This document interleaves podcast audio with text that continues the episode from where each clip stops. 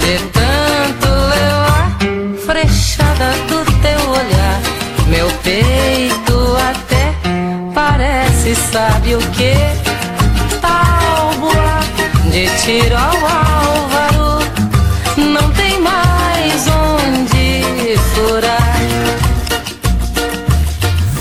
Bom dia, mais uma semana com vocês aqui, fazendo comentários acerca de temas que nos importam, que nos interessam e que de alguma maneira fazem parte do nosso cotidiano. Essa semana, utilizando o trocadilho tauba. Quando a gente fala tauba, todo mundo entende que tauba é a tábua, mas na vida pública a coisa não é bem assim. Ah, infelizmente, no Brasil, nos últimos anos, estamos criando um verdadeiro exército que acha que tudo é natural, principalmente quando se trata da administração pública. O que temos visto no Brasil ultimamente são políticos, são lideranças, secretários, até presidentes da República que não se utilizam claramente da linguagem formal. Nesse sentido, qual é o nosso grande problema? passamos a naturalizar comportamentos e falas que estão completamente em desacordo com a norma culta, com o padrão da linguagem e principalmente que não estão em acordo com aquilo que de fato o cidadão precisa e quer saber. Infelizmente, muitos agentes públicos acham natural falar palavras que não existem, falar palavras erradas e até inventar termos para se referir a alguma situação. Nos últimos dias, temos visto casos extremamente graves, como por exemplo, em uma audiência, o ministro Sérgio Moro utilizar a expressão conge, ou até mesmo o bispo e prefeito do Rio de Janeiro, Marcelo Crivella, cometendo altas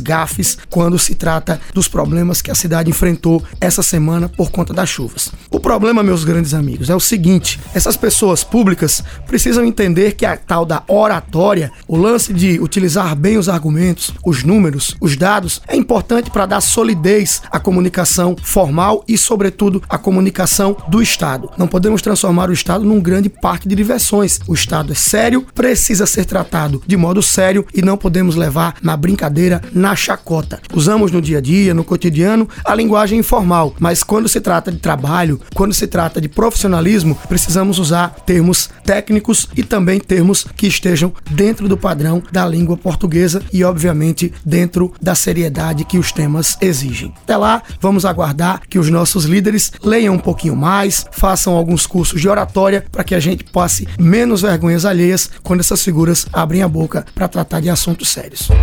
Até mais, grande abraço.